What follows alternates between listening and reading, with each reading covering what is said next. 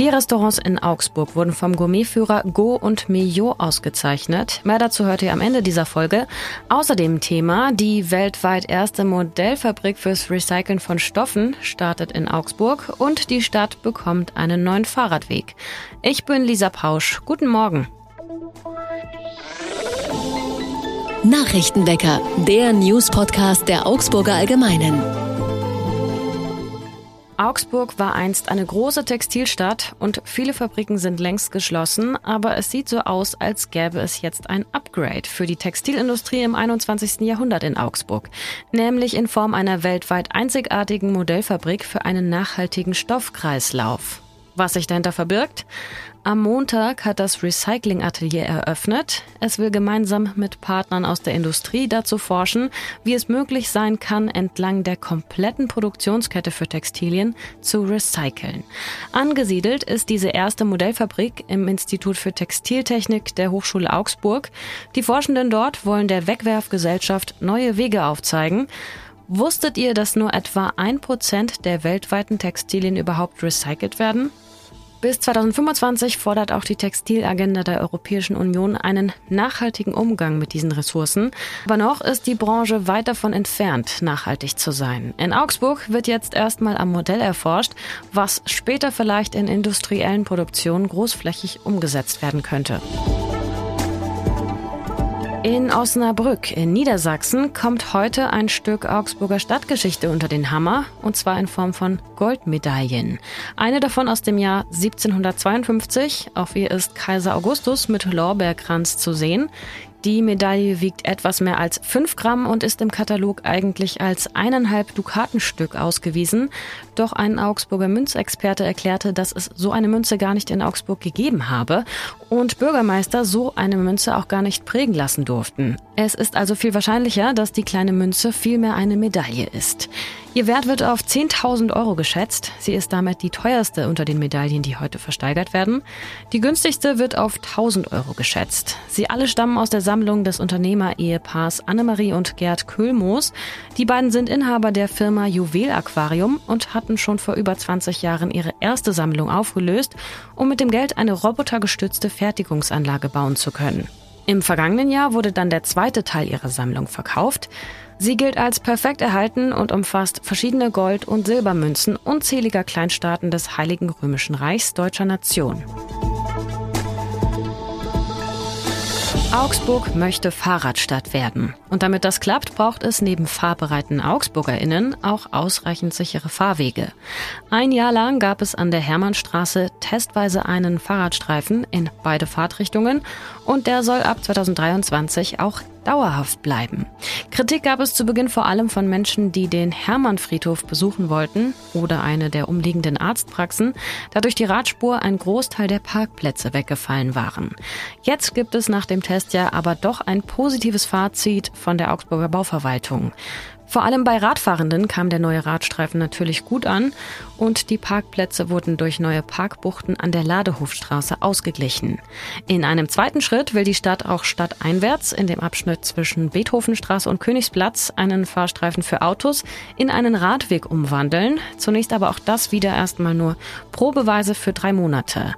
Am Mittwoch kommt der Vorschlag nun erstmal in den Bauausschuss. Und so wird das Wetter in Augsburg. Tagsüber scheint heute die Sonne, am Abend könnten Gewitterwolken aufziehen, das alles bei Temperaturen bis 27 Grad.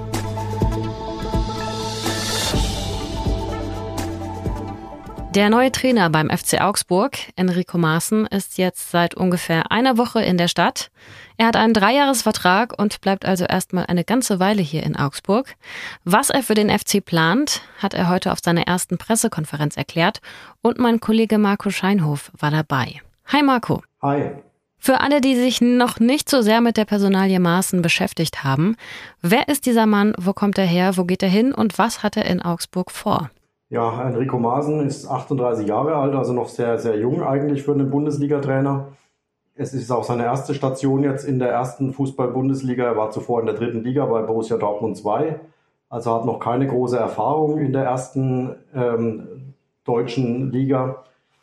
Ja, wie gesagt, er kommt aus der dritten Liga, Borussia Dortmund 2 trainiert, ähm, hat dort sehr viel mit äh, jungen Spielern zu tun gehabt. Da soll er jetzt auch in Augsburg verstärkt dran ansetzen, dass er junge Spieler in, der, in die Mannschaft integriert. Wie gesagt, 38 Jahre alt, ähm, hat Familie, Frau, zwei Kinder. Die sind derzeit noch in Dortmund, werden jetzt auch erstmal in Dortmund bleiben, so bis in den Spätsommer hinein. Dann äh, soll die Familie auch nachziehen hier nach Augsburg. Und ja, er beschreibt sich selbst als sehr positiv denkenden Mensch, als empathischen Mensch, der sich in andere gut reinversetzen kann. Ja, genau so, so in etwa hat er sich heute selbst mal charakterisiert. Und was hat Maaßen jetzt konkret mit der Mannschaft vor? Ich habe was von Offensivspiel gelesen. Ja, also er möchte seine Mannschaft äh, sehr offensiv spielen lassen, so wie er es zuletzt auch immer bei seinen Stationen gemacht hat. In Augsburg war das immer ein bisschen ein Problem in den letzten Jahren. Da haben viele Trainer eher defensiv gedacht, nur an die Abwehr gedacht und äh, haben ihre Mannschaft nicht wirklich Fußball spielen lassen. Das möchte er jetzt ändern, dass seine Mannschaft auch, wenn sie im Ballbesitz ist, wenn sie den Ball hat, auch Ideen hat, äh, Lösungen findet und ähm, das ist, glaube ich, ein Ansatz, der den Augsburger Fans äh, gefallen wird, denn es war immer so ein bisschen auch der Kritikpunkt, dass die Mannschaft eben nur verteidigt und nicht wirklich Fußball spielt. Und das ist sein Ansatz, dass er das ändern möchte und damit auch ein bisschen für eine Aufbruchstimmung hier in Augsburg wieder sorgen möchte, weil er einfach merkt oder auch weiß, sie brauchen die Fans nur gemeinsam. Das hat er heute mehrmals betont in seiner Pressekonferenz, dass es nur gemeinsam gehen wird, dass man alle wie eine große Familie hier aus sei, dass jeder dem anderen helfen müsse. Und da sind natürlich auch die Fans dann mit im Boot. Jetzt ist das doch auch ein Sprung für ihn von Dortmund hier nach Augsburg. Hat er auf der Pressekonferenz auch was dazu gesagt, wie es ihm bisher so in Augsburg gefällt? Ja, er war jetzt eine Woche hier in Augsburg, hat sich die Stadt ja noch nicht wirklich angucken können. Er war die meiste Zeit jetzt äh, in der WWK-Arena, also im, im, am Trainingsgelände. Er hat sich dort natürlich erstmal mit allen Mitarbeitern unterhalten, hat äh, da viele Gespräche geführt. Die Spieler sind jetzt seit Montag äh, auch wieder alle da. Jetzt stehen erstmal äh, Fitnesstests an, dann am Mittwoch geht es zum ersten Mal auf den Platz. Was er nur schon gesagt hat, ist, dass er sich jetzt erstmal äh, noch im Hotel aufhält, äh, ist jetzt aber auf der Suche nach einem neuen Haus für sich und seine Familie. War, vermutlich wird es eher im Umfeld von Augsburg sein. Also er hat jetzt nicht so geklungen, dass er direkt in die Stadt ziehen will, sondern er will eher ins Grüne raus, wo er dann eben auch Platz für seine zwei Kinder, die sind äh, sechs und ein Jahr alt, äh, hat. Und ihm ist es halt einfach auch wichtig, dass sich die Familie wohlfühlt, dass er die ganze Familie auch um sich rum hat, weil er da zieht er auch seine Kraft raus, sagt er, da braucht er einfach, er ist ein Familienmensch, wenn sie in Urlaub fahren, sind immer Schwiegereltern, Großeltern immer alle dabei, also da sind die immer in einem großen Pulk unterwegs und äh, das ist ihm einfach ganz wichtig, äh, seine Familie, dass er die immer um sich rum hat und äh, jetzt muss er halt auf Haussuche gehen und hofft, dass er dann da ein geeignetes Objekt in oder um Augsburg herum findet. Was wird denn jetzt das nächste Spiel, in dem er sich zum ersten Mal beweisen muss? Ja, jetzt stehen ja erstmal die Testspiele an. Ab nächster Woche äh, am Dienstag spielt, steht ein Spiel hier in Augsburg gegen Schwaben Augsburg an. Das ist jetzt erstmal die Vorbereitungszeit und dann der wirklich erste Härtetest wird dann im DFB-Pokal sein. Am letzten Juli-Wochenende geht es da nach Lohne. Das ist ein, ein Regionalligist, die, gegen die sie da in der ersten Pokalrunde spielen müssen. Da müssen sie natürlich gewinnen. Und in der Bundesliga geht es dann los mit dem Heimspiel gegen den SC Freiburg. Da hat er heute schon gesagt, wird natürlich nicht ganz einfach. Die Freiburger sind, haben eine sehr starke letzte Saison gespielt, sind jetzt international in der neuen Saison. Also da wird es gleich ein richtig schweres Auftaktprogramm für den FCA. Aber er freut sich einfach, dass es mit einem Heimspiel losgeht, hofft auf ein volles Haus und dass sie quasi von Anfang an auch dann äh, die Fans hinter sich bringen mit der hoffentlich dann attraktiven Spielweise, die er sich vorstellt für seine Mannschaft. Vielen Dank, Marco. Sehr gerne.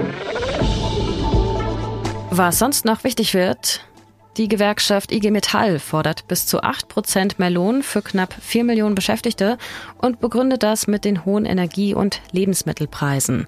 Die könnten nicht über eine Einmalzahlung abgedeckt werden, heißt es. Im Gegensatz zu Unternehmen, sagte IG Metall-Chef Jörg Hoffmann, könnten Beschäftigte gestiegene Preise nicht weitergeben. Der Arbeitgeberverband der Metallbranche warnte davor, über zu hohe Lohnabschlüsse die Inflation noch weiter anzuheizen.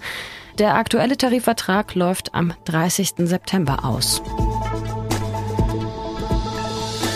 Der bayerische Wirtschafts- und Energieminister Hubert Aiwanger von den Freien Wählern fordert die Bundesregierung dazu auf, die letzte Eskalationsstufe des Notfallplans Gas auszurufen.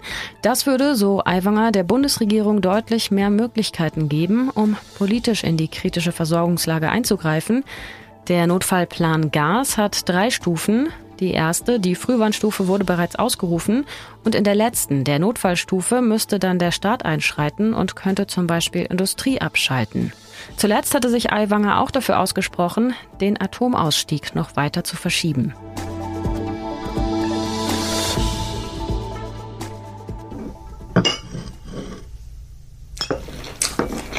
Zum Abschluss ein Blick auf die Spitzenküche aus Augsburg und Umgebung. Für den Restaurantführer Go und Meillot, nach dem Michelin Guide übrigens der wichtigste Gastrotest, wurden mal wieder ordentlich Gerichte durchprobiert.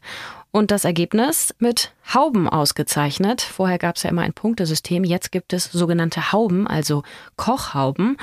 Drei Hauben hat der Zwei-Sterne-Koch Christian Grünwald eingefahren, vom August in der Haag-Villa. Unter den Gaumen kam den TesterInnen zum Beispiel pochiertes Wachtelei, weiße Trüffelcreme und Haselnuss oder warme Nussbutterpraline mit Imperialkaviar und Kartoffeln oder Dampfnudeln mit Kraut, Biogockel und Radieschen. Was das alles genau kosten würde, wenn man es denn selber mal dort probieren will, weiß ich allerdings nicht. Zwei Hauben und damit auf dem zweiten Platz in Augsburg ist der Sternekoch Benjamin Mitscheler von der Alten Liebe.